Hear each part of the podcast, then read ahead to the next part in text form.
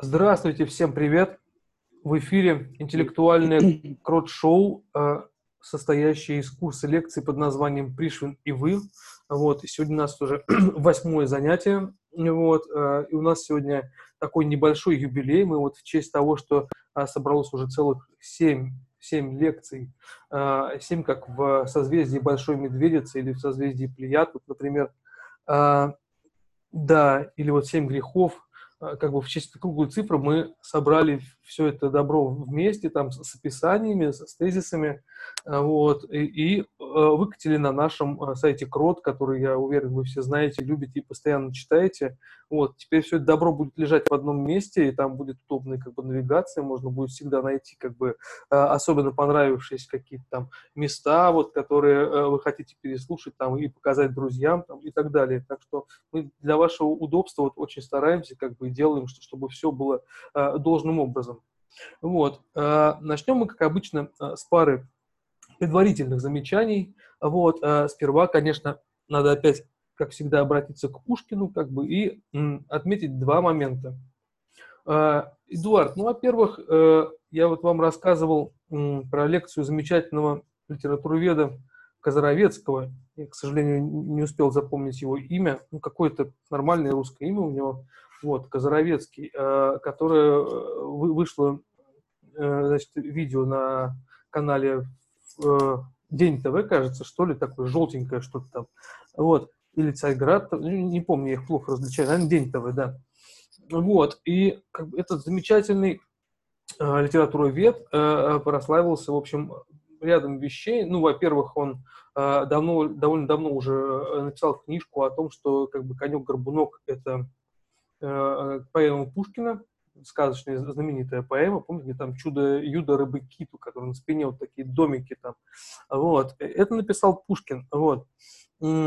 Второе открытие его э, было, ну, он занимался шекспироведением, там рядом разных вопросов.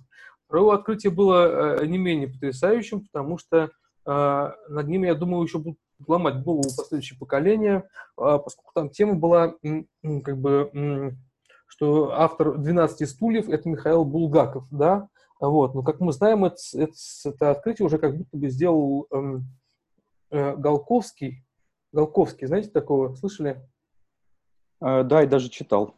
А, ну вот, вот, вот, да, вот тот самый Голковский, э, не помню, как его зовут, вот, э, и... Исаак.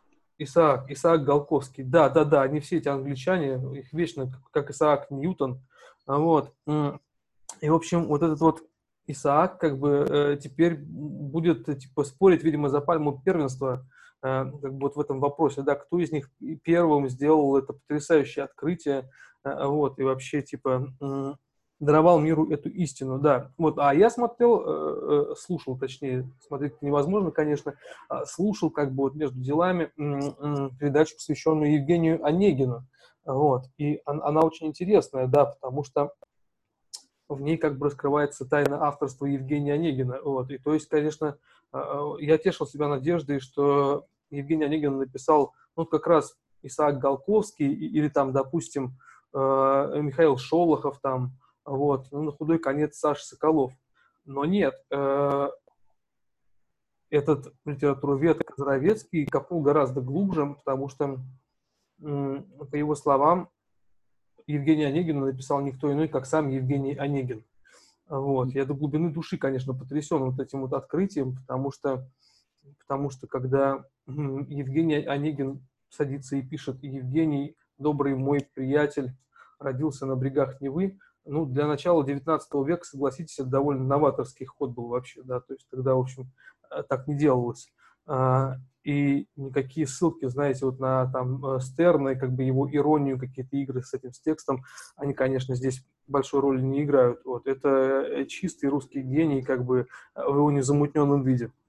Вот, а, ну это первое, да. А, а самое интересное, что, что мне больше всего понравилось в этом анализе, это то, что, а, ну как бы получается, что Евгений Онегин, он же тоже поэт, как бы, и вот этот вот Казаровецкий, он сравнивает как бы Пушкина поэта и поэта Евгения Онегина и говорит о том, что, что Евгений Онегин немного похуже э, поэт, чем, чем Пушкин. Вот, на основании чего он делает такой вывод? Ну, он говорит, что как-то там недостаточно много интересных находок, там еще что-то. А еще вот интересно, он говорит, что у него очень много галлицизмов. Ну, поскольку Евгений Онегин, с точки зрения, очень отрицательный персонаж, у него много разных э, негативных как бы, черт, да. И в числе прочего, одна из его негативных черт – это злоупотребление галлицизмами, да, потому что, потому что как бы он, как и Пушкин, не очень хорошо владел французским языком, и поэтому злоупотреблял вот этими вот словами. Да, и поэтому он писал, в принципе, как Пушкин, но похуже, но похуже. И, конечно, тут есть о чем подумать как бы будущим поколениям. Вторая вещь, которую я коротко коснусь, это вот того, каким образом вот мы, русские патриоты, можем присоединиться к этому международному движению Black Lives э, Matter. А как это переводится, кстати, Эдуард? Э, жизни черных имеют значение. Mm, да, mm, имеют, да, вот они имеют значение, да, но э, беда же в чем, что, ну, как бы у нас же нету здесь э, вот э, тех, кто описывается данной фразой, да, да, в наших краях, а повестка как бы одна на всех, и поэтому хочешь, не хочешь, надо участвовать, чтобы не остаться на обочине истории. Э, и в недавнем нашем с вами разговоре как бы мы вывели наконец-то э, формулу, как бы вынесли предложение, каким образом это можно применить к нашим реалиям, и так, чтобы всем было хорошо и покойно. Э, да, вкратце объясню нашим слушателям, как обстоит дело. В общем, в России, как известно, был только один черный человек. Это был прадедушка значит, Пушкина э, Ганнибал. Сам Пушкин называл его араб, араб Петра Великого, да, но э, мы понимаем, что русскому писателю вникать в такие тонкости, как там черный, негр, араб, нужды, конечно же, нет. Мы все понимаем прекрасно, о чем идет речь. Так вот, соответственно, Пушкин является прямым потомком э, этого значит, Ганнибала, которому Петр даровал дворянство, и, в общем, он жил как вполне полноценный э, русский человек, но только черный в России в свое время. Что из этого следует? Что вот когда как бы возникает нужда русским людям перед кем-то остановиться на колени, да, и вот за неимением, собственно, вот этих вот субъектов, э, которые для этого пригодны, можно как бы э, просто это использовать для так сказать, э, дальнейшего процветания русской культуры а, и начать всем вставать на колени вот при каждом упоминании имени Александра Сергеевича Пушкина. Или когда, например, проходишь мимо книжного шкафа, там стоит книга Пушкина, то тоже типа бух на колени.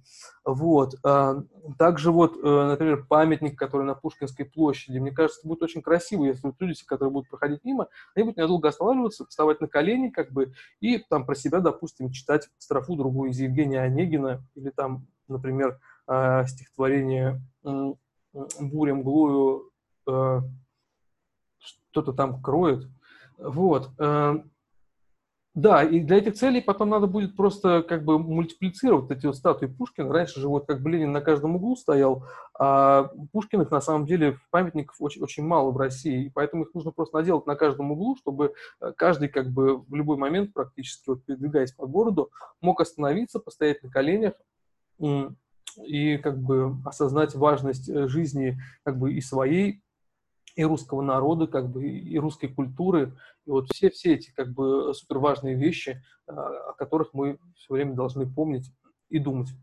Ну, вот. И таким образом будет как бы и вашим, и нашим. Мы, в общем, и, и всех уважим, и в то же время э, соблюдем как бы свои национальные интересы. Вот. А далее, Эдуард, я хочу как бы обратиться к вам с вопросом, который давно, мне кажется, уже назрел. Вот, как вы считаете, что общего у творчества Михаила Михайловича Пришвина э, с э, Иосифом Брозом Тита? Ну, Иосиф Брос, Иосиф Брос Тито, как известно, тоже был э, большим поклонником леса, где он провел лучшие годы своей жизни. Это с 41 по 45 годы. Э, где он тоже совершал ловитву на людей. А, а простите, я э, вас перебил. В каком году он родился? Он, он типа сверстник Пришвина или он помоложе, наверное, да? Uh, нет, Тито в конце 19 века родился, год 1898, по-моему. То есть mm. он в Первой мировой войне участвовал. Mm. Ну, Пришвин постарше. Пришвин постарше. Ну, я думаю, примерно одинаково, одинаково, мне кажется. Mm. У Йосипа Броза Тита даже была партийная кличка «Старый». Или хм. просто дед. То есть он, он был значительно старше всех своих однопарти, однопартийцев, там, соратников по Союзу коммунистов Югославии. Uh-huh. То есть он знаю, выделялся значительно на фоне их. А, вот, и, как и подобно Пришвину, Йосип Брос Тита во главе партизан э, участвовал в ловитве на людей, там, э, ловил э, усташей, усташей хорватских, ловил четников сербских, э, по, по сути, по беспределу ловил всех, кого увидит, как и завещал Пришвин. Э, там, там же, как вам известно, это, это историки вульгарные называют э, гражданской войной. То есть то, что происходило в период с 1941 по 1945 годы э, на территории независимого государства Хорватии, как он там назывался, на самом деле это был марионеточный оккупационный режим подконтрольной гитлеровской Германии. Тогда эта территория называлась э, независимое государство Хорватия. Э, mm-hmm. И там были леса на, на, на этой территории.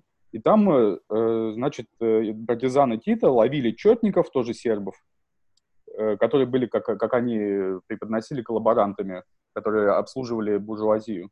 Хотя uh-huh. при этом сражались э, четники с немцами и с хорватами. И были хорватские фашистские войска, которые сражались, опять же, с четниками, а с сербами, устраивали этнические чистки в отношении сербского населения, еврейского населения, это они э, тоже практиковали.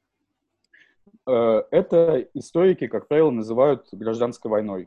То есть параллельно шли Вторая мировая война с э, Балканским фронтом, и э, одновременно в пределах этого фронта велась гражданская война между сербами внутри сербов и хорватами. На самом деле это была, конечно, никакая не война, в том смысле, в котором мы вкладываем это слово. Это была именно такая пришвинская ловитва человеков. Э, когда представляете себе, э, надо еще представлять масштабы. Вот мы говорим партизанский отряд, мы себе не представляем, э, что это на самом деле, потому что мы представляем себе пионерский отряд, там звездочка пионерская, пять человек. Отряды Тита это были, были огромные полноценные армии, по полторы тысячи человек в отряде, которые вот так вот, ломая все на своем пути, там шли по лесу, как орда медведей, ломали все и ловили людей. Там, подвергали их всяческим мизантропическим пыткам, то есть а им не приходилось как-то вот прятаться, потому что вот партизаны, они как-то с каким-то скрытничеством таким, вот закапыванием в мох каким-то вот таким. Естественно, и это они практиковали. А, у них было много практик там э, таких сербских ниндзя, потому что можете себе представить полторы тысячи человек. Вот взять сейчас, например, полторы тысячи русских либералов, вывести mm-hmm. их в лес и скажите, вот я, я на минуту отвернусь, повернусь, вот кого увижу, того сразу расстреляю. То есть либералы сразу же начнут там писать что-нибудь в Твиттер, всячески себя выдавать. То есть, соответственно, все полторы тысячи погибнут. Вот. А пришвинские партизаны Тита, пришвинского толка, они, э, у них никакого твиттера не было, там, э, никому не жаловались, полагались только на себя, и вот они зарывались в мох, естественно, э, притворялись шишками и тому подобное. Э, вообще там э, есть чем поучиться получше, чем у, у Варга Викернеса выживальщики были. Я вот не помню, я вам рассказывал про конский чай? Кажется, нет. В общем, э, я, я вот из этой вот книги Ежи Пеевица «Киты и товарищи», которую всячески всем рекомендую, узнал навык, который, думаю, рано или поздно всем нам пригодится. У партизан Тито с едой было очень плохо, как у любых честных партизан которые там партизанят не на бабки Госдепа, а по убеждениям совести. Еды у них не было. Мародерством они особо не занимались, потому что а что мародерить? И так все деревни усташескими войсками выжжены до основания. Поэтому там находили они мертвого коня, допустим, вырезали у него окорок, э, брали чан, ну, а, ну, конь вроде большое животное, но когда у тебя э, полторы тысячи рыл, которые надо накормить, там тебе никакой конь не поможет. Угу. Э, ну, съест каждый по кусочку, и все, и что ел, что нет. Но они шли на хитрость. Э, брали этого коня, бросали его в чан, варили. Получался такой отвар э, из воды с запахом коня. Угу. И вот они это а называли. А конь потом чай. дальше использовался, его можно было потом скакать на. Не, а он потом вставал, вставал и шел, да, там, угу. своим делам. Вот, э, и, значит, они это называли конский чай и пили, чтобы чувство голода притуплять. Потому что вроде и пахнет не водой, а, а конем, mm-hmm. что-то относительно напоминающее еду. Ну и горячее что-то в желудке плавает. Э, и вот э, страшно представить, что так люди реально 4 года в таких условиях жили, выживали. Ну, то есть погибли, конечно, большинство. Там просто единицы остались, выжили. Но вот каким-то образом э, люди настолько были заражены вот этим вот духом радикального пришвинизма, что им вообще похуй было. То есть ни при каких обстоятельствах они не собирались покидать этот лес. И более того, когда закончилась, наконец, война, Титу пришел к власти, большинство его товарищей партизан тоже там э, заняли высокие посты, и они при этом не очень врубались, э, что там вообще за пределами леса в мире творится. То есть, э, э, например, а в мире творилось следующее. В 1945 году, в августе, американцы сбросили бомбу сначала на Хиросиму, потом на Нагасаки. Mm-hmm. Тем самым первый, дай бог, последний раз применив э, самое массовое оружие поражения, которым обладает человечество.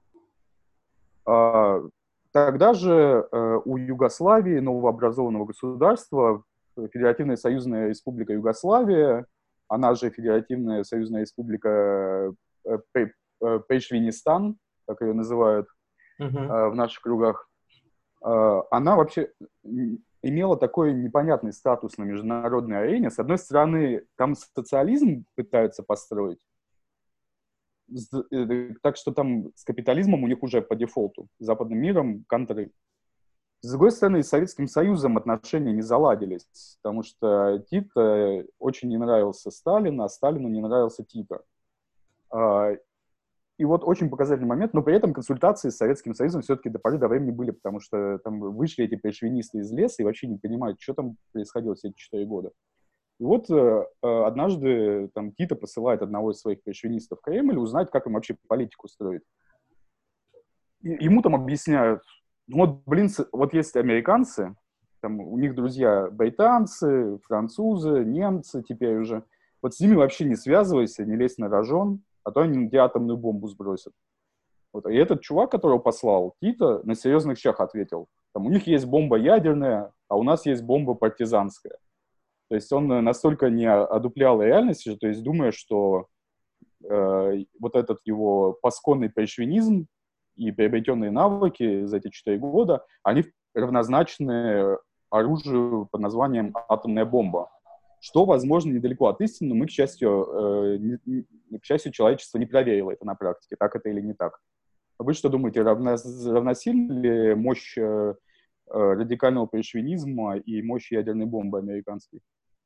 Это довольно как бы сложный вопрос, мне кажется, вот так вот с бухты-барахта его не решить. Я подумал сейчас вот о другом, что такая вот интересная вещь, как бы, знаете, такую знаменитую работу а, немецкого как бы геополитика Карла Шмидта, э, геополитика и правоведа, которая называется «Теория партизана».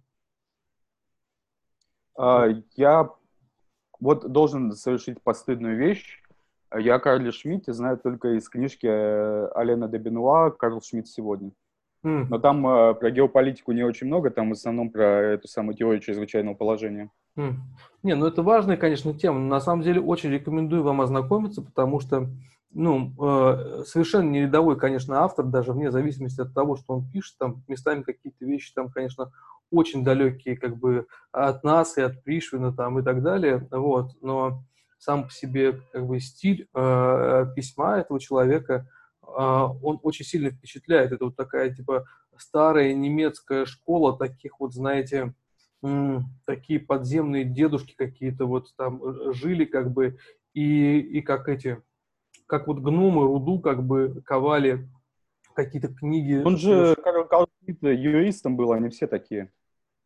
Ну, попробуйте какого-нибудь, возьмите они, они современного закап, юриста. закапываются в своей бумаге юристы и, и почитайте так, чтобы вам как-то это что-то для вашей как бы души и русского сердца а, отдало как бы хорошее и полезное, вот, но а, тогда же культура была другая совершенно, то есть там, не знаю, какой-нибудь Мар- Мар- Макс Вебер, который был социологом, вполне мог э, выступить там с какой-нибудь там типа лекции по литературе. Представьте себе современного социолога, который что-нибудь там раскроет рот, начнет что-нибудь говорить про литературу. Это же может сразу как бы убегать просто. Вот. Другая была культура, конечно, совершенно. Вот. И Шмидт был офигенный книжник, он там чего только не читал. Э, и, собственно, одна из основных его работ, «Номос земли», такая здоровенная книжка, она, вот, собственно, посвящена как бы тому, а, почему как бы на основании моря просто старых источников, просто огромного количества, он как бы объясняет, почему противоречия вот как бы наши евразийские с, так сказать, как бы а, вот этим вот атлантическим миром, как бы они неразрешимые, и рано или поздно кого-то из нас, кому-то из них придется уничтожить. Вот, и надо к этому готовиться. Вот так вот, возвращаясь к книге «Теория партизан», это очень известная книжка, ну вот, ему так же, как и, и Хайдегеру, и Юнгеру прилетело, конечно, после Второй мировой войны, потому что Шмидт прославился как автор статьи «Фюрер защищает право», вот, в которой, собственно, это было и написано, да, что, что фюрер защищает право.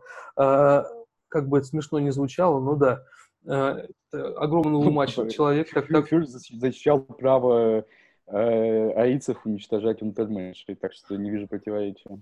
Ну, ну, ну, как бы да, как бы да. Вот. А, а вот в книге «Теория партизана» как бы он э, занялся вот вопросом о том, как э, произошло так, что вот как бы м, война приобрела ее современный такой вот тотальный характер, потому что раньше она была совершенно другая.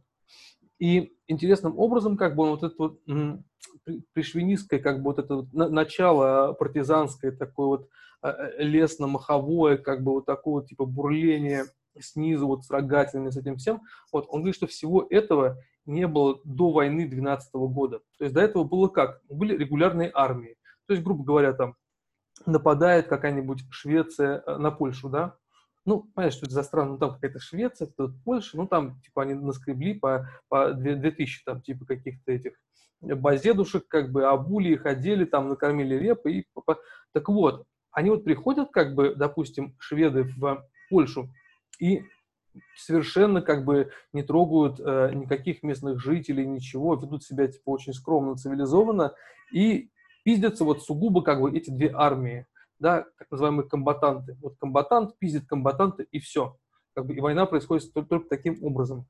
Вот. А вот типа в 12 году, ну, вот, во время этих наполеоновских войн, э, появились э, так называемые партизаны, да, это были люди, которые с точки зрения международного этого права, которые как бы каким-то образом описывают то, что, как, как должны пиздиться вот эти вот, да, э, типа черти с одной стороны и с другой, вот, ну, понятное дело, что это русские пришвинисты, как бы, которые э, клали, в общем-то, более-менее болт на все вот эти вот, как бы, законы, установления, правила, порядки и все вот это.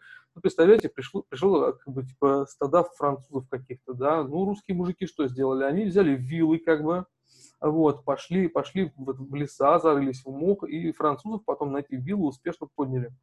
Вот. Но как бы юридический их статус был совершенно неопределенный, да, потому что как бы они вот выбивались как бы изо всяких рамок, и французы просто охуевали и не понимали, что делать. То есть как бы а, погубил как бы французов не русский мороз, конечно, и не вот эти ловкие маневры этого Кутузова, оставившего Москву, вот, а погубил их вот это вот типа а, наплевательское отношение русских людей к международному праву, потому что как бы а, наше пришвинское право оно, в общем, конечно, гораздо для нас э, полезнее и сподручнее.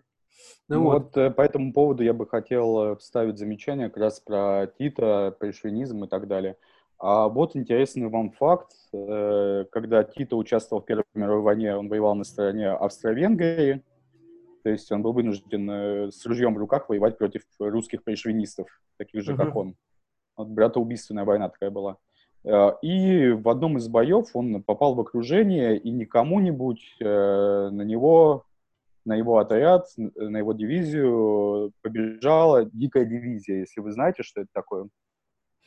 Как-то знакомое словосочетание, но я не припомню. Дикая дивизия – это такое подразделение русских имперских войск, в которое набирали из кавказских горцев.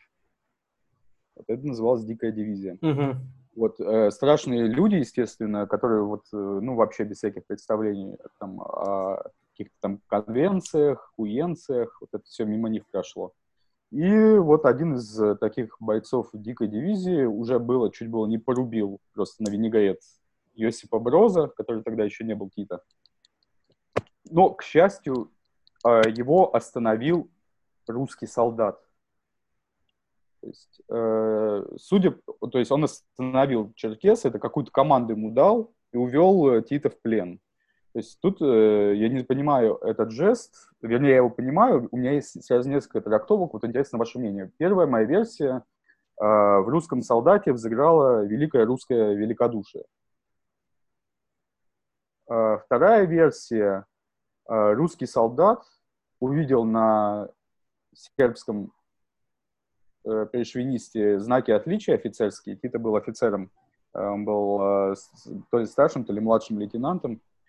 И, видимо, он понял, что живым он больше ништяков принесет. То есть его можно будет на кого-нибудь обменять, что-нибудь такое с ним делать. И третье, он просто каким-то образом увидел в Тито родственную душу, то есть пришвинист увидел пришвиниста. То есть как-то они обменялись вот этим взглядом, одним одного взгляда было достаточно, чтобы понять, что они вот одной крови, и э, русский пришвинист спас своего собрата сербского от э, неминуемой гибели. Вот вы как думаете, какой версии склоняетесь?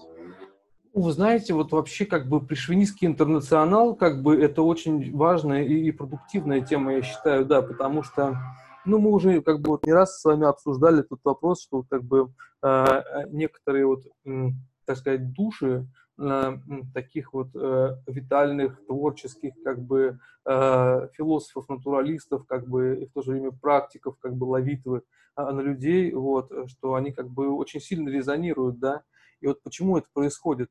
А, ну, во-первых, за счет той самой системы пришвинских зеркал, да, вот этого зеркального телеграфа, которую, сеть которого раскинут по всему миру, а, вот, и который связан с, как бы, с древесным интернетом. Вот. Но, и, конечно, существует, ну, знаете, как бы вот была в философии, так, такое было философия, такое понятие неоплатоническая мировая душа. Вот. И ее там по-всякому представляли, как, что это какая-то вот премудрость Божья, там вот еще что-то такое. А вот. Но при этом понятно, что как бы доступ к ней и вообще представление они имели какие-то только очень отдельные люди. Так вот, я думаю, что это вот мировая душа, это вот есть некая, некая вот а, такая внешняя пришвинская оболочка, да, которая скрепляет вот разные эти системы а, зеркал, двойников, как бы а, каких-то сплетений корней, мицелия и вот этого всего-всего-всего прочего. И как бы, ну тут если типа мицелий, он как бы снизу поддерживает эту систему, да, то мировая вот, пришвинская душа, она как бы наоборот сверху таким как бы куполом вот этим вот таким вот платоновским накрывает это все, а, и там в ней уже слышна вот эта музыка сфер, а, там происходит вращение вот этих вот э, а, всех известных нам как бы планет, э, вот, там решаются людские судьбы, как бы там происходит все более-менее. Вот. И поэтому, конечно, в любой ситуации, когда вот нужно как бы сделать выбор между таким партикуляризмом и универсализмом, а, я думаю, что чаще всего есть основания склоняться именно к такому пришвинскому универсализму, как бы объединяющему, связующему такими вот невидимыми э, связями, но в то же время крайне ощутимыми, да, потому что ну, просто иначе у нас не будет объяснительных механизмов для того, чтобы какие-то каузальные как бы э, эти связи э, выявить как бы и, и продемонстрировать как бы самим себе и окружающим. Да, поэтому, э, поэтому да, в, моя вот гипотеза в данном как, вопросе такая. Давайте, пожалуй, уже обратимся наконец к текстам Пришвина, потому что обсуждать общие вопросы можно как бы долго, но нам пора обратиться к конкретике. Э, и я опять пытаюсь вспомнить, какой у нас был последний фрагмент. А, «Радость жизни», по-моему. «Радость жизни». Мы не читали ее, да? Нет, «Радость жизни» мы читали. А, и даже, значит, ревность. ревность Это да. такой амаш Тинькову. Угу. А, ревность. Женщина-художница, двоеточие. Лариса забывает все у Мольберта, Елена с античной природой проста, но все видит и слышит. Ларисе сказал, что был в кругу интересных женщин. Она чуть вздрогнула и выдала свою женскую ежедневную тайную борьбу за себя, как за самую интересную. Нам, писателям, это знакомо. В тайне каждый из нас лучше всех, и в этом нет ничего дурного. Это условие борьбы за первенство. Елене я тоже сказал, что к нам приехала в дом отдыха красивая Лариса, и по ее простому лицу пробежала тень. Мука ревности происходит от унижения своей личности, врученной любимому. передавая врученную душу другому, худшему, любимый унижает тебя, и от того мучительно больно. Тебя как бы убивают при низком свидетеле. Да, ну здесь, конечно, целый вот комплекс этих пришвинских тем. Во-первых, как бы он интересным образом обращается здесь э, к проблематике, которую развивают авторы э, круга журнала «Октобр». Знаете такой журнал «Октобр», Эдуард? Mm, ну, такой нет. типа супер... А, все, все, все, да-да, все, понял. Супер влиятельный, ну, может, кто-нибудь из наших слушателей не, не в курсе, это такой супер влиятельный э, левачковский, как бы, нью-йоркский журнал, вот, который специализируется на вот этой всякой эмансипаторной билиберде, вот этой трансгрессивно-сугестивной, э, вот, и как бы кормится вокруг замечательного современного искусства, которым как бы, мы потом вынуждены наслаждаться. Вот. Ну и там довольно крупные как бы, есть авторы, типа Хэлла Фостера какого-нибудь. Вот. И в частности, вот там есть такая женщина, которую зовут Гризельда Полок, хотя я не знаю, может быть, сейчас я не знаю, они женщины или не женщины, как это называется. Вот. И в частности, она вот прославилась как бы как автор э, статьи под названием «Почему э, не было женщин-художниц?». А, и если вдуматься, то это название звучит крайне странно, да, потому что, ну, понятно, что это какая-то такая феминистская фигня, да, про то, как каких-то там, типа, а, одну художницу, типа, времен Ренессанса мужики затерли, одну а, импрессионистку какую-то бедную обидели, да даже и некоторым русским женщинам тоже досталось. Так вот, а просто в английском языке нету слова художница понимаете? Поэтому, а, когда они говорят там вот в своем этом Нью-Йорке, значит, women painters, это имеется в виду, что а, как бы почему не было женщин, мужиков, художников. Такая вот тема. А, ну, как видите, при... привет, Юлечка пришла. Как видите, тебе Эдик привет передает. И тебе тоже. А, как видите, Пришвин здесь использует то же самое как бы словосочетание, да, вот женщины-художницы, чтобы тем самым как бы подчеркнуть, подчеркнуть вот тоже свой, как бы понять, что это тавтология, да, художница, она и так как бы женщина, как бы и женщина. Вот. Ну, вот он как бы подчеркивает этим эмансипаторный потенциал а, своей этой ловитвы на людей, да, а, потому что для него, в общем-то, в конечном счете, для его берданки все равны, в общем, да, вот, и для его вот как бы ненависти, и поэтому дальше, когда включается вот этот вот а, садический такой э, ницшанский мотив, да, что, во-первых, он говорит, что он самый охуенный, да, и что это нормально, что, в принципе, как бы тут даже и вопросов быть не должно никаких, да, что вот как бы э, в тайне каждый из нас лучше всех. Да почему в тайне, если ты прямым текстом это говоришь? Вот. И дальше он говорит, что, в общем, э, унижать вот этих как бы баб, там, одну посредством другой, это, в общем, э, правильно и здорово. Ну что же, бог ему судья, вот, но как бы, как мы видим, он довольно, а, как бы эстетически, как бы довольно состоятельно вот эту свою э, теорию такую этическую сумел здесь нам завернуть. А тут еще мне очень э, лично мне импонирует последняя фраза. Э, «Передавая врученную душу другому, худшему, любимый унижает тебя, и от того мучительно больно. Я как бы убивают при низком свидетеле». То есть, э, по-моему, очевидно, что низкий свидетель — это значит карлик. То есть читать а. надо тебя как бы убивают при карлике. Mm. Наш э, коллега Алексей Боровик, у него была песня «Я, ты и карлик». Помните такую? Да, конечно, замечательно. Там, там, собственно, описан именно этот опыт, который сейчас описывает Пришвин.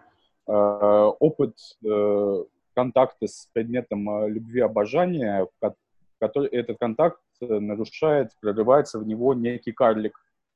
Какая-то сугестивная материя, непознаваемая, которая проникает, и там поется «Карлик возьмет нашу жизнь и переиначит». Угу. То есть, э, ужасные слова, пугающие, то есть именно такие описывающие ужас столкновения с этим низким свидетелем. Э, более того, тут еще э, какой слой?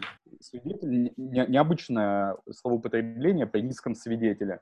То есть нет бы просто сказать, я как бы убиваю при карлике. То есть очевидно, очевидно, что Пришвину важно было указать на слово «свидетель». Вы ведь прекрасно знаете, как по-арабски будет «свидетель»? Нет, не припомню, честно говоря. А по-арабски свидетель будет «шахид». Шахид. То есть тут, mm. тебя как бы убивают при низком шахиде. Угу. Как же карлик А. становится шахидом? Да-да-да. М.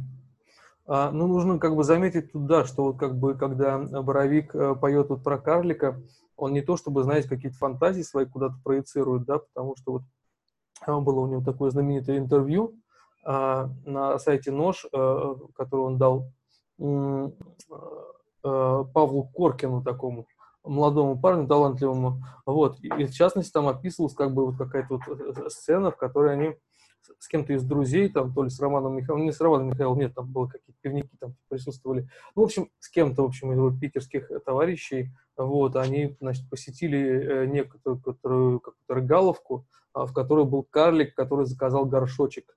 Вот, и вот как бы карлик с этим заказанным горшочком вот вторгся как бы тоже вот в это пространство, в котором, в общем, не было никакой, знаете, ни любви, ни ревности, а вот просто обычная, нормальная такая питерская мужская дружба, такая незамутненная. Вот. И, и вот как бы карлик с горшочком умудрился там тоже все как бы переиначить.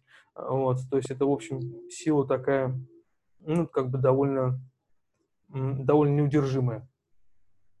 Вообще, э, карлики в исламе — это тема для отдельного серьезного разговора. Сейчас объясню, почему быстренько. А, Я недавно наткнулся на... Вот вы, вы знаете, наверное, есть в интернете, там на разных сайтах православных есть рубрика «Вопрос священнику». Мгм. Э, На исламских сайтах, на мусульманских есть точно та- такая же рубрика, вот там «Вопрос имаму». Э, Я на одном из сайтов увидел человек, то ли в шутку, то ли всерьез, э, спрашивает, э, не является ли харамом, то есть грехом, э, союз между э, мужчиной и карликом.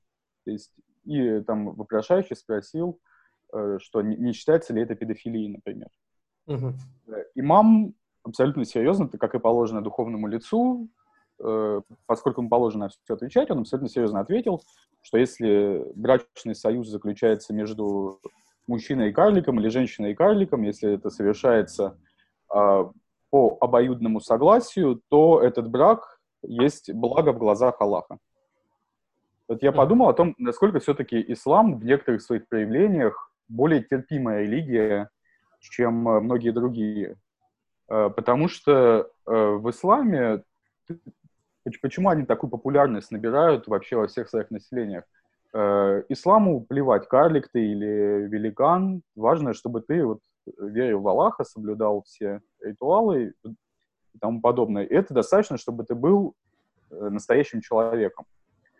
И вот я с ужасом узнал недавно, что сейчас э, в православии, мне кажется, что это большое упущение.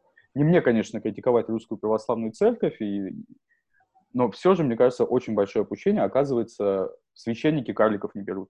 То есть, если человек родился карликом православным, то хоть трижды, будь он семипядей во лбу, там, Слушайте, это э, возмутительно. возмутительно, с- священником он не станет. Ну, ду- дух же он как потому бы же что- живет где хочет. Как, как так вообще? Да, да, да. Вот э, оказывается, картавых людей, например, не берут священники. Там строгий отбор сейчас. Так- Такой лукизм, э, эйблизм и тому подобные измы процветают на нашей почве. Ну, мне А кажется, ну, исламе ну, вообще... нужно как-то бороться с этим, мне кажется. Потому что Да, вот вот если бы священники были бы карликами, мне кажется, народ бы как бы к вере тянулся с гораздо большей охотой, потому что, ну, как бы это, это очень, очень же сильно как бы людей бы впечатляло, как бы вдохновляло. Про- про- Просто э, с таким подходом мы уподобляемся представителям тех религий, с, которым, э, с которыми русским людям э, православным меньше всего хотелось бы себя идентифицировать. Сейчас скажу с кем. Э, Да простят меня слушатели, я, я не антисемит, но скажите, вы когда-нибудь видели карлика Равина? Ну, недавно гуляла фотография по интернету, где там вот была а, как бы карлица, Э, представительница вот этой- Женщина-офицер. да, израильской ар- армии, да, да. А, Такой вот у Но них как карликов бы... Равинов не бывает. М. Да, это, в общем, конечно, проблема, проблема, и я думаю, что как бы э, она не менее, конечно, Поэтому, потому важная. что сейчас в реформаторских направлениях иудаизма есть женщины-раввины, но не карлики. То есть э, карлики в иудаизме оказываются в еще более угнетенном положении и бесправном, чем женщины. М. В общем, это, это, это такой э, шовинизм, который лично я не, не понимаю, как ну, с ним жить. Не, ну вообще как бы вот эта вот защита как бы прав, прав карликов, вот эта вот м- правозащита такая карликовая, я думаю, что как бы она должна быть как бы с нами, в общем, а, поднята эта тема и освещена как бы как можно шире, и вообще мы должны да, выступить и... на переднем плане вот как бы этого движения, потому что это совершенно не дело. Я поэтому предлагаю учредить э, фонд помощи маленьким людям «Арнольдик». «Арнольдик». Ему название «Арнольдик». Фонд помощи маленьким людям «Арнольдик». Да, но я не думаю, что они как бы нуждаются материально, их нужно, как бы, мне кажется, вот в культурном не, ну, поле продвигать, потому что вот смотрите... Культурном, физкультурном, вот это вот. Да, да, да, вот как бы сколько вы знаете там а, каких-нибудь э, э, писателей карликов, да, поэтов карликов, а, а что они, типа, не занимаются литературой, что ли? Ну, да быть такого не может. Вот, конечно же, как бы При, при том, что их опыт, их взгляд на мир уже э, чисто на физиологическом уровне инаковый. Да, да, это уникальный взгляд как бы по дефолту, да, им даже не нужно вырабатывать специальную оптику для того, чтобы вот уже заказывать горшочки там, э, вот, и как бы творить настоящие чудеса. В общем, мы еще вернемся, конечно, к этому вопросу, а сейчас, пожалуйста, продолжайте чтение. Сейчас я запишу все тезисы для дальнейшего разбора со студентами. Да, пожалуйста. Угу. Так, все. Продолжаем. Э, апрель. Сегодня пришел настоящий апрель. Поле озими еще не омылось и желтое, а лужица на поле ясно-голубая, а самый лес вдали подчеркнут белой полоской. Вдоль реки лежит цепь оставленных водой льдин. Однако особенно большая лежит на другой. Одна особенно большая лежит на другой, и сверху на нее капает, капает. Мелкие льдины от толчка распадаются на длинные чистые кристаллы, похожие на хрустальные подвески от люстры. В лесу пестро. Где белое, где черное. На черном виднеются зеленые листики перезимовавшей земляники. А земля под ней еще не оттаяла.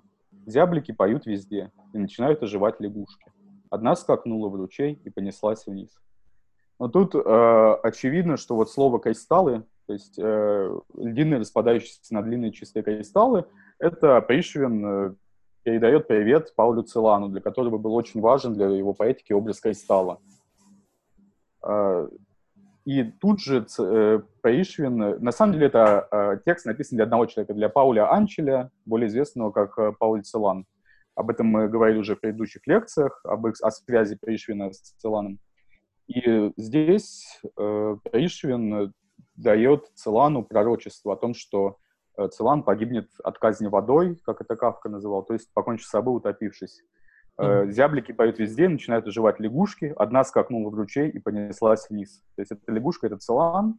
Текст называется «Апрель». Я вот не помню, э, когда погиб Пауль Целан, когда он покончил с собой, но я уверен, что если мы сейчас посмотрим Википедию, это будет месяц апрель.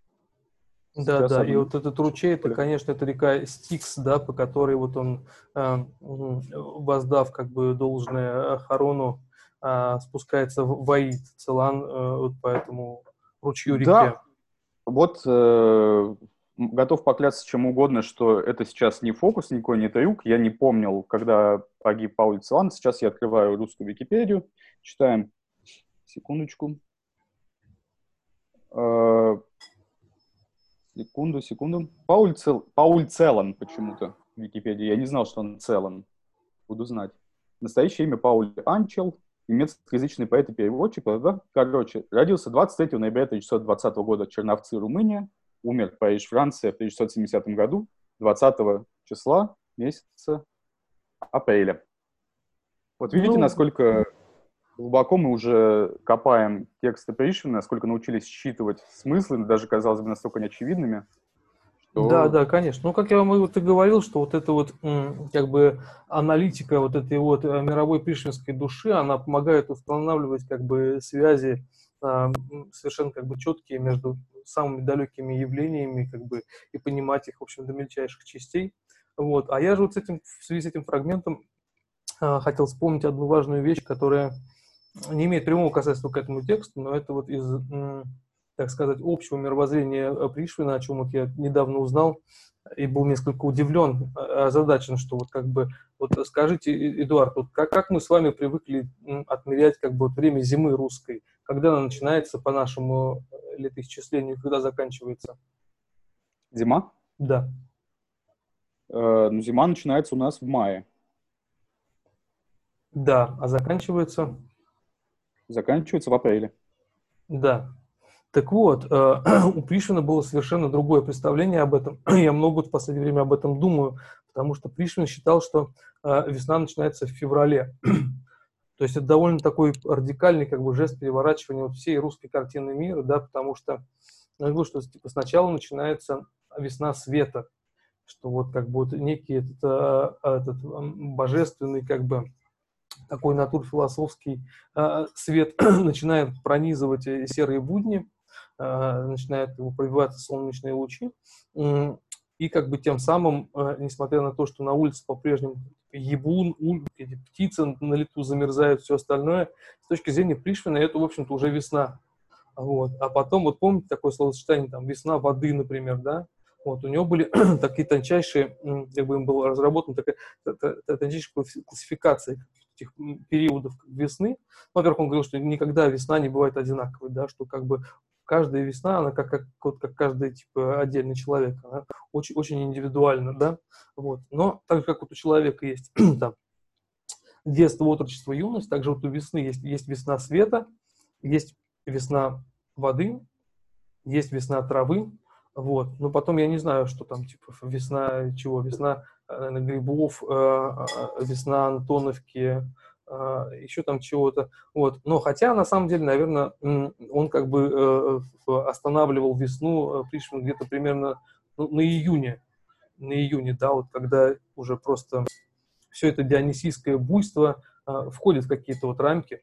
вот. И поэтому я думаю, что Возможно, стоит пользоваться просто какими-то вот двумя системами, да, то есть э, мерить одновременно как бы, э, ну, не говорить, что вот сейчас зима или сейчас весна, да, а просто типа, держать в уме, что вот как бы по, ну, как, знаете, как старый Новый год, да, что вот по одному как бы летоисчислению сейчас у нас как бы зима, а вот по, по Пришвинскому это весна, и вот путем переключения... календарь. Да, да, вот путем переключения как бы такой оптики а, м, видеть как бы явление вот в большей полноте как бы их и м, таком как бы многообразии, да. И переходим к следующему фрагменту, который называется... А, а мне, мне, мне все покойнее дает, когда это Целан Целаном стал у нас. Сколько не вспомню, там э, при мне и Марк Белоусец, переводчик его, и Татьяна Баскакова, и Алеша Прокопьев, всего называли Паули Целан. Ну... Ну, странное, странное такое смещение в реальности случилось. Сейчас, секунду. Юль, а бывают немецкие фамилии, которые, в которых там два слога, и в которых на второй слог падает ударение? Да какая... немецкая фамилия, это псевдоним ну, он же взял его как немецкоязычный типа э, поэт, и поэтому, наверное, считается Нет, он, немецким. Он, он, взял свою, он взял свою фамилию румынскую Анчель, разрезал ее на два слога и переставил их местами, получилось Целан. А, Экерман. Да, бывает вообще, вот как бы Экерман, правильно, вот Юля говорит, да, что там вполне себе может быть на последний слог ударения, а, ну, может быть, просто если он по... Так это псевдоним, это, это нет такой фамилии, это искусственно созданный псевдоним. Я тебе сейчас рассказал, как он ну, создан. Ну, причем здесь это, ну, там, допустим, как бы, вот э, Кайре, да, там, допустим, это тоже искусственно созданный псевдоним, как бы, но его создал русский человек, Ладно, Кайранский. Более того, э, Целан жил в Париже, ударение на последний слог, значит. Не знаю, ну, вообще это как бы часто же бывает... Фернанд же стал Сиоран.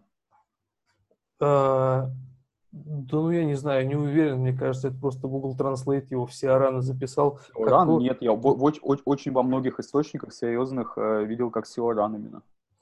Не знаю, мне кажется, это настолько как-то звучит, как, как какой-то ситро, что, в общем, это даже не серьезно.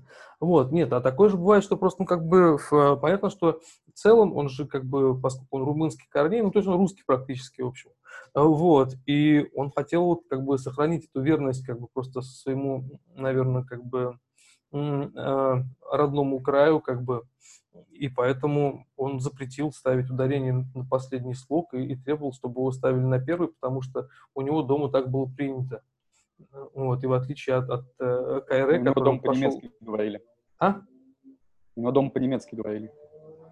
Ну, значит, так нет. говорили. Значит, так и говорили, потому что э, вот кроме фамилии Экерман мы не можем придумать как бы э, примеры, где бы в немецкой фамилии ударение ставилось бы на последний слог, а не на первый. Фридрих Ницше же, а не, не Ницше. Мы, говорим, конечно, Ницшо, Ницшо, ну, потому что это, так сказать, просто прогрессивно, а не потому что это правильно. Вот, поэтому э, думаю, что цел. А может он так же, как это, есть вот как бы вот это, ну, типа, Пришвинский календарь природы и, и как бы и наш с вами Эдуард, вот так же как бы и, и Целан, Целан, он может как бы в каких-то вот двух регистрах существовать, и поэтому в зависимости от этого, от этого читаться как бы как вот наследник этой традиции такой гильдерлиновско-хайдгеровской или э, такой пришвинско-блоковской, например, как бы, да, это просто для вот такого как бы для полноты как бы жизни, что ли. Вот. А, приступаем к следующему фрагменту. Угу. Мать природа. Я спросил двух женщин, одну с мальчиком, другую свободную. Кто ближе к природе во время родов, мать или ребенок?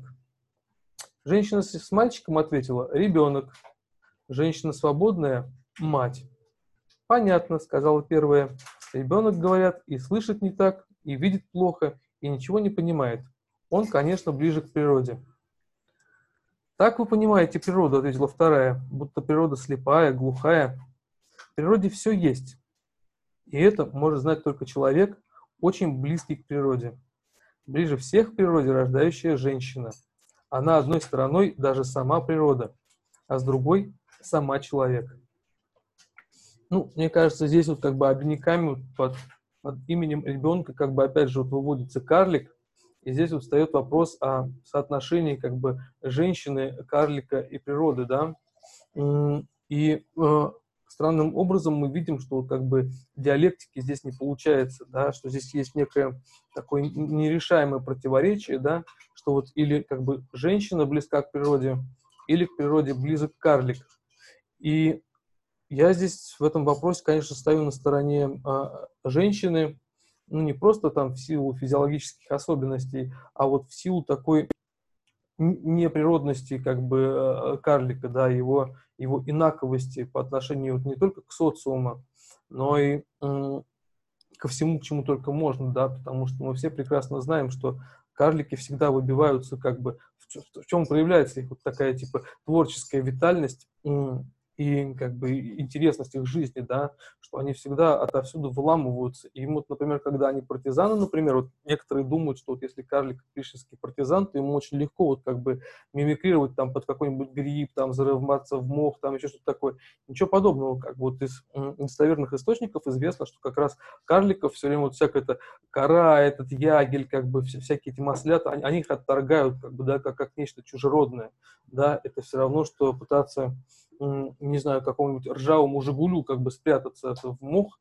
Кстати, про, про «Жигуль» вы знаете, Эдуард, что вот э, машина, вот, которую описывает Пришвин, как бы вот, с которой он под мышкой ходил, что вот как бы по описанию кажется, что там что-то такое громоздкое, уродливое, такая какая-то советская какая-то э, дребезина, как бы, который, на которую противно смотреть, которая вот э, э трещит, воняет э, и, в общем, производит довольно неприглядное впечатление. Э, так вот, я тут выяснил, что, оказывается, на самом деле Пришвин был обладателем одного из первых как бы москвичей э, массовой Так он же там об этом пишет. Нет, нет, подождите. Прямо называет марку «Москвич». Да, нет, в смысле, мы же с москвичом ассоциируем что-то такое, знаете... 12 который... Ну, что-то плебейское такое, да, такое, такое холопье, знаете, что, что во-первых, не работает, а во-вторых, как бы, э, э, как бы оскорбляет наш взор. Так вот, э, я видел, как бы эта машина сохранилась, оказывается, она там в Дунине до сих пор стоит в гараже. Вот. И это красивейший, красивейший совершенно автомобиль, такой винтажный, вот, на котором, я не знаю, там в пору было как бы принимать какие-нибудь э, парады там в году в 43-м, а, вот. Это, это, это, это естественно, это же естественно, это понятно. Вообще все машины того времени советские, они очень красивые. Зим какой-нибудь вспомнить, ЗИЛ, Победа. Да, Почему да. они красивые? Потому что американцы по ленд-лизу и машины поставляли, ну, вот дизайн спиздили. Американцы тогда хорошо умели в дизайн. А потом начали у итальянцев ездить, получились «Жигули». Ах, вот оно что. Нет, ну в смысле, американцы и красиво, у меня вот эти слова как-то мало как-то да, нет, а, надо, нет, надо, надо дать должное, но вот э, самые красивые автомобили, самая красивая часть по части дизайна, они бессмысленные э, по части того, что по городу на них ездить, но вот Кадиллаки, какие-нибудь Бьюики, это для своего времени был эталон. Они бензин жрут, только-только подливай. Ну, а, Пришвин, вот эта себе... вот машина была нужна, как мы понимаем, это действительно была такая рабочая лошадка, потому что он вставал с утра, писал вот свой э, великий дневник. И... Хаммеры какие-нибудь американские, это что же там во время Второй мировой войны очень в цену было там на Хаммер а это наверняка какие-нибудь делали же иммигранты, какие-нибудь там, типа, немцы там, кто, кто вообще, типа, красиво что-нибудь мог сделать, ну, то есть не англичане уж и не американцы, а какие-нибудь, немчура, наверное, да, там, вот, например, Форд, как бы, да, это же явно немецкая фамилия тоже.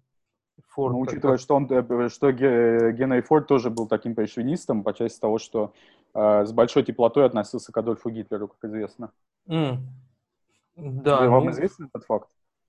Ну, можно было бы догадаться, потому что я смотрел вот фильмы некоторые с Чарли Чаплином, таким вот клоуном, а, вот, и оттуда, в общем, довольно, типа, легко было понять, что вот связь между фильмами, где представлен какой-то этот фордистский конвейер, а, и фильмом «Великий как бы, диктатор», она как бы самая непосредственная, и явно Чаплин именно на это указывал. То, что это, то есть, зеркал. Да, да, да. Просто, просто очень интересно, что человек, э, Генри Форд, если его можно назвать человек в кавычках, а, он часть э, своих огромных денег от э, продаж автомобилей, Ford T, классическая машина черная, а, тоже в своем роде шедевр, он эту часть отдавал на финансирование НСДАП, которая где-то там в ебенях в Германии была, чтобы они евреев убивали, потому что Форд еще антисемитом был, э, симпатизирует национал-социалистам, который вообще-то рабочая партия Германии, так-то.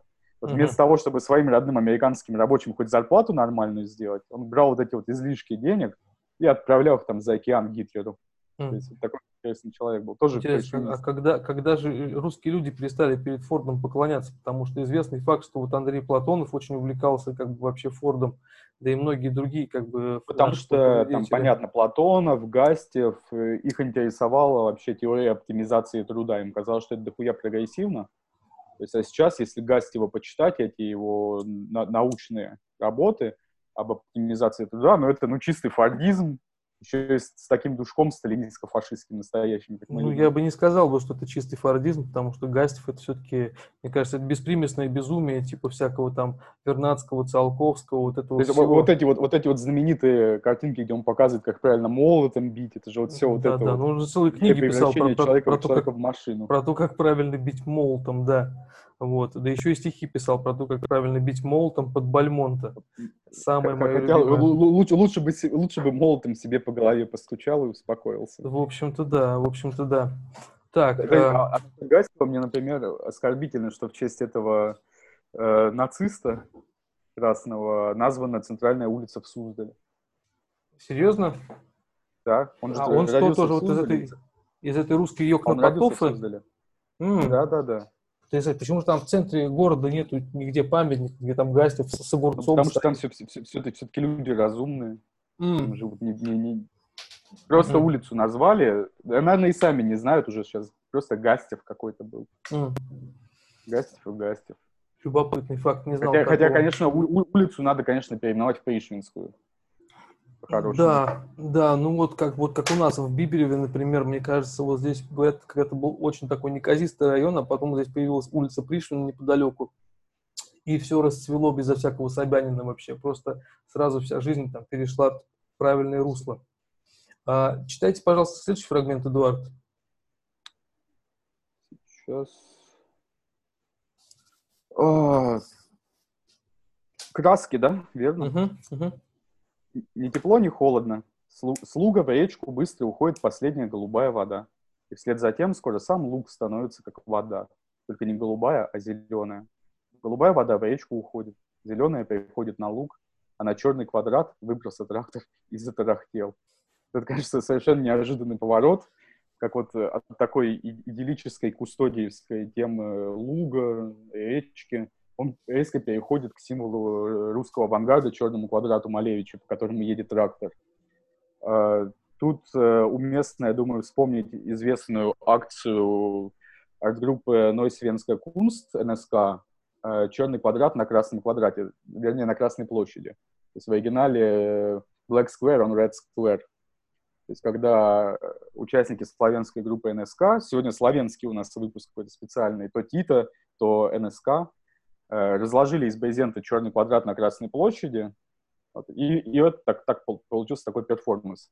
То есть э, в документацию не вошло, то э, мне, мне уже рассказывал Смоловский Анатолий, который это своими глазами видел, он говорил, что вот, э, самое главное не попало в документацию, известную, где там милиционер э, подходит, интересуется, что здесь делаем, нарушаем.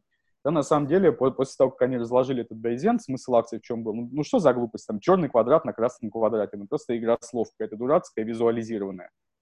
Есть, э, а, а это же группа Лайбах. Они э, как разложили квадрат, чтобы и пустили по нему трактор ехать по Красной площади. То есть вот по Красной площади ехал трактор, э, который растоптал, так вот, проехал по черному квадрату и уехал. То есть, э, и вот Осмоловский спросил, там, что это было там, у, людей из Лайбаха. И этот усатый, как вот там, ну, в общем, усатый, здоровый, который у них там за вокал отвечает, он говорит, ну, это вот такая вот акция посвящения нашему любимому писателю Пришвину. Который Ми- там Милан, говорил, кажется, что... Милан, кажется, его зовут. Милан Ба- Брош, Браш, Бараш, как-то Я так. все время тоже забываю, как его зовут. Да, это невозможно. Славянский... Вот, вот у меня держу в руках книгу, вот уже читаю ее неделю, каждые пять минут смотрю на обложку, чтобы вспомнить, как автора зовут. Зовут его Ёжа Перьевец. Вот я сейчас книжку эту отложу обратно, через пять минут спросите меня, как, как зовут этого автора, я не отвечу. Mm. У славянцев как, как, какие-то вообще с именами беда. Зато лица вот запоминающиеся. Да-да-да, более чем. Тот и вот, сами. собственно, собственно, вот этот вот фрагмент краски, э, он стал такой инструкцией будущим пришвинистам, которые после того, как э, кровавый большевистский режим, который ненавидел Пришвин, рухнет, чтобы они вот так вот прикололись, поехали на Красную площадь и на остатках режима воплотили вот, вот его идею такой акции. То есть он сделал так, такой вот сценарий перформанса. То есть куда там Павленскому, куда там другим акционистам, когда вот есть Пришвин, я думаю, если мы будем присматриваться, мы разглядим, что там просто сотни сценариев для таких вот художественных акций. Не, ну если он даже, вот видите, опередил как бы время и, и за журнал «Октобр» все написал, что они потом там типа вымучивают годами, а он это сделал как бы походе, просто сидя на, на мокром пне там где-то где-то в каком-то осиннике, например, там, да, вот. А, не, ну тут, мне кажется, тоже вот как бы должна быть вот еще отсылка спрятана а, к э, группе Sisters of Mercy, потому что вот у них же есть песня Dominion, в которой есть слова про White House, on the red square, да, то есть вот как бы черный, черный квадрат а, на Красной площади, он существует еще рядом с Белым домом, да, и вот эти вот как бы вот краски, они образуют вот такое красно-бело-черное как бы единство, которое потом мы могли видеть вот на флагах запрещенной как бы национал-большевистской партии, вот, и, и в некоторых других еще сочетаниях. Так что здесь контекст, конечно, гораздо шире, если вдуматься. А, но при этом интересно, конечно, каким вот образом а, зеленый вот переходит в голубое, а голубое в зеленый. Кстати, вы знаете, наверное, анекдот про вот Кинчева, как бы Гребенщикова. Такой э, был замечательный тонкий анекдот в свое время. Вот, мы очень мало рассказываем в нашей передаче анекдоты. Давайте я вам, пожалуй, а, расскажу. Вот. И, значит, сидят, бухают как-то раз, значит, Гребенщиков с Константином Кинчевым. Вот. Мне в школе этот анекдот рассказали, я помню, что был поражен вообще его изобретательностью, очень, очень сильно смеялся по этому поводу. Значит, сидят, пьют вино, как бы, Гребенщиков с Кинчевым, вот. В какой-то момент, значит, пьяный Гребенщиков берет, как бы, и, и на, типа, черную майку Кинчева, знаете, все время ходит в такой майке с надписью Cats, Cats, коты, что переводится с английского означает, вот, до сих пор ходит, да, там, я не знаю, сколько там, уже лет 90, наверное, вот, в общем, он там, типа, с, вот, с садика вот до сих пор ходит в майке Cats, и она при этом еще и не снашивается. Ну так вот, в общем, на, эту майку, значит, Гребенщиков выливает ему стакан красного вина, и Кинчев как бы тоже довольно пьяный, спрашивает, типа, Бориса, вот это что было вообще? Ну, отвечает ему, это, говорит, красное на черном. Вот, э, тогда Кинчев молча как бы снимает вот с э, шеи значит, золотую цепочку с, с золотым крестом и вешает ее на шею Гребенщикову. А, вот. Но это вот говорит нам о том, что это уже какой-то довольно поздний период, потому что Кинчев, как известно, обратился к христианству как бы довольно поздно, уже там где-то в начале 90-х, после там вот альбома «Черного метка», этой там как бы аддикции наркотической и так далее. Но не суть. И Гребенщиков уже в свою очередь спрашивает его, а вот что, Константин, означает вот этот вот ваш как бы жест? А вот он отвечает, говорит, золото на голубом. Потому что вот вы, наверное, знаете, что у Гребенщикова есть такая песня «Золото на голубом», а с альбома, кажется, «Равноденствие», такая акустическая, как красивая вот вещь. Да, и как бы тонкая игра, понимаете, да, вот тоже такая пришвинская вот игра цветов, как бы и, э, и тракторов, да, как бы вот э, красное на черном, золото на голубом, и все это не вот в виде каких-то пустых слов, да, а вот в виде каких-то жестов, соприкосновений, да, вот какой-то дружеской пирушки, вот как вот буквально вот у лицеистов, знаете, когда у них там вот эта чаша с пуншем летает вокруг стола, вот. Все это вот вертится с таким вот образом, как бы, да, такой, такой живой хоровод, как бы, русской витальности. Угу. Так, ну что? Я, я на, на, насчет э, группы Алиса хотел интересно рассказать. Я вот почему-то уверен, что вы не знаете этого факта. Угу. А, вы знаете, что есть такая, такой ансамбль «Коррозия металла»? Да, слышал. Вот. Там сейчас фронтмен Сергей Павук Троицкий, а до него был Боров, человек по прозвищу Боров, который, мне кажется, лучше справлялся со своими обязанностями. А, Боров Сергей Высокосов. Вам эта фамилия о чем не говорит? А, больше того скажу, мне доводилось передавать вещи для дочери Сергея Высокосова, с которой он живет как бы а, отдельно, поскольку он, он такой, он не только Боров, он еще и такой Бирюк, как бы, да, он любит жить как бы в уединении, в глуши где-то, и, и там, и по-пришвински ненавидит как бы всех людей, сидит там, а, запер, запершись, ну вот, а его молодая супруга как бы отказалась вот от такого быта, как бы, и с дочкой уехала в Москву, терпит в связи с этим нужду, как бы, и поэтому э, не отказывается, когда вот какой-то э, друзья оказывают как бы э, некоторую помощь. Э, и поэтому, да, вот как- как-то раз мне так получилось, что я был близок э, с людьми, которые были близки как бы с этой бывшей женой. То есть, в общем, я довольно неплохо как бы представляю себе контекст и, в общем, э, ну, вхож как бы тогда, в творчество. Для вас, наверное, не будет новостью то, что я сообщу. А, я знаю, что вам очень не нравится альбом Алисы Джаз. Ну, не то, чтобы не нравится у Алисы, все альбомы великолепные, ну, кроме совсем уже позднего, да, потому что там уже у них был длительный период застой, который вот недавно как бы разрешился счастливо тем, что они нашли какого-то э, молодого щегла, который хуярит за десятерых просто старые песни, новые песни, все делает. Ну, как вот Мэнсон, знаете, сейчас с одним как бы этим э, продюсером, гитаристом вот этим вот типа тусит, и тот все за всех делает и прекрасно справляется. Вот так же и Кинч. А до этого был, конечно, ужас. Ну, джаз это, в принципе, еще ладно, ничего. Вот я, я сейчас, кстати, слушаю джаз, но не Алисы. Вот э, хотел поделиться э, наблюдением. Вот все время, что мы записываем нашу лекцию, у меня в наушниках звучит альбом Майлза Дэвиса «Big Fun». Пластинка 1974 года. Очень рекомендую, идеально ложиться. Будете слушать э, наши лекции и переслушивать их, обязательно включайте фоном Майлза Дэвиса среднего периода.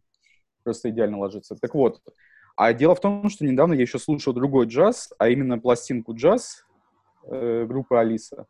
И скажите мне, Иван, вы видели участник, вы видели список э, участников записи альбома Алисы Джаз? Ну, там, конечно же, присутствовал Рушан Аюпов э, непременно, потому что я помню, что там звучит аккордеон, а на аккордеоне, мне кажется, вот в России умеет играть только один человек, вот я не знаю, кто он по национальности, ну, русский, разумеется, да, Рушан Аюпов, который играл со всеми, с Крупновым, там, с Гариком вот. Сукачевым.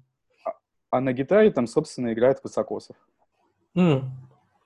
Да, замечательно, замечательно. То есть, как бы, э, как все, как все тесно связано. Вообще, вот интересно, конечно, вот отношение музыкантов группы Коррозия Металла как бы к Пришвину, а, вот, потому что, ну, вы же знаете, да, наверное, грустную историю, про то, как я пытался у Константина Кинчева выяснить э, что-либо о его э, литературных предпочтениях, вот, потому что у такого тонкого как бы поэта и лирика должно быть довольно много, в общем разных, так сказать, впечатлений, мнений, как бы переживаний, связанных с литературой. У него же там были такие цитаты в песнях, если вы помните, там...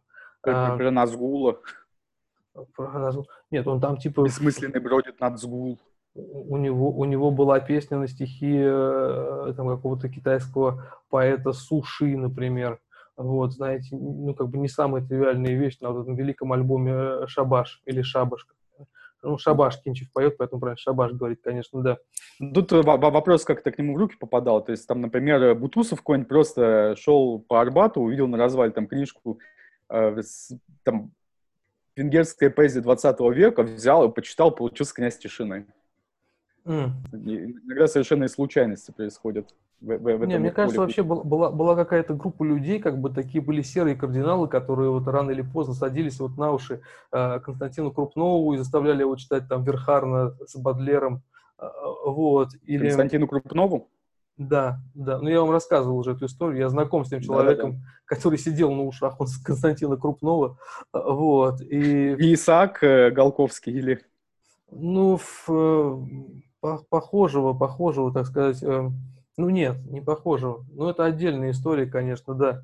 Вот, в, от этого, конечно, ну, как бы это говорит просто об отзывчивости, как бы, крупного, да, который, в общем, помимо байков и вот этого вот моторхеда лютого, э, еще мог прислушаться, как бы, к мнению интеллигентного товарища вот, и записать чудесные песни на стихи Верхарна, например, да, много ли таких рок-музыкантов на свете.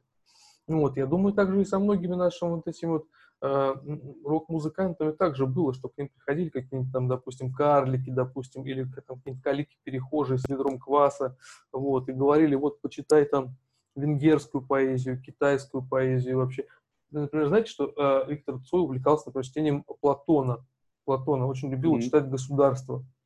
И, и, в общем, вот эти его м, поздние альбомы, как бы «Звезда по имени Солнце» и «Группа Крови», вот там как бы такая не очень понятная образность, да, но она а, довольно отчетливо урбанистическая, да, вот если посмотреть, там вот все время как бы вот какие-то, какие-то, какой-то город такой некий, как бы обобщенный присутствует, вот, и, и в нем какая-то а, непонятная жизнь происходит. Я вот думаю, это просто связано с его Э, таким типа глубоким а, ежедневным чтением Платона связано, да, потому что он представлял себе идеальный платоновский полис, да, и пытался как бы, ну, как бы, в, исходя из опыта своего ленинградской жизни, который был, в общем, далеко не идеальным, он пытался вот таким вот образом как бы примирить Ленинград и, и вот ту утопию, как бы, которую а, создал Платон. Вот, ну а уж что в результате вышло, то и вышло.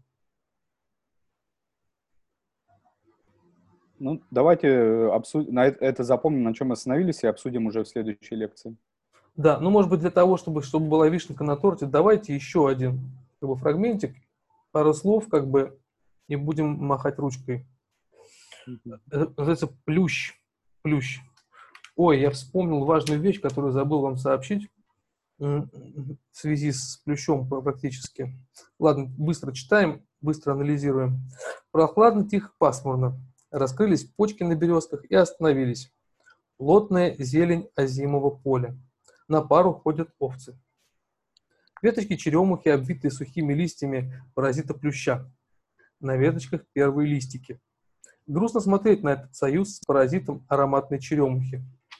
Но ничего, скоро зеленые листья и целомудренные цветы закроют паразита. А еще и так сказать. Тут у черемухи радость жизни побеждает цветами.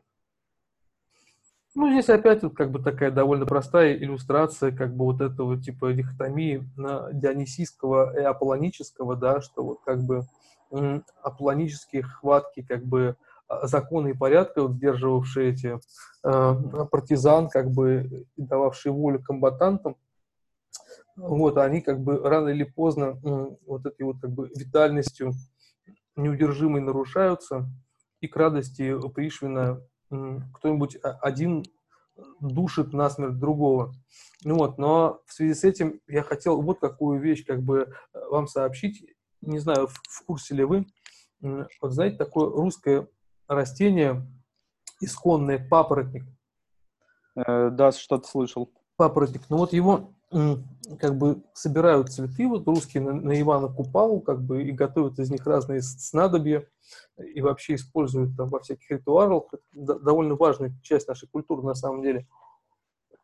Так вот, папоротник, как известно вот из учебников биологии, это такое реликтовое растение, То есть оно существовало в, во времена, когда были вот всякие так называемые динозавры, если, конечно, это все не выдумки как бы э, врагов, вот, но вот якобы когда-то такое было, что какие-то огромные такие ящерицы населяли всю землю, вот, и, и они ходили вот именно среди огромных, огромных папоротников, да, это вот такие, такие развесистые вот листья, э, как бы довольно интересные формы, между которыми растут эти вот русские цветы. Так вот, что я недавно выяснил, и меня это знание потрясло, что у папоротника, оказывается, нет листьев, в принципе. Mm-hmm. Вот то, что мы считаем как бы листьями папоротника, это на самом деле их ствол.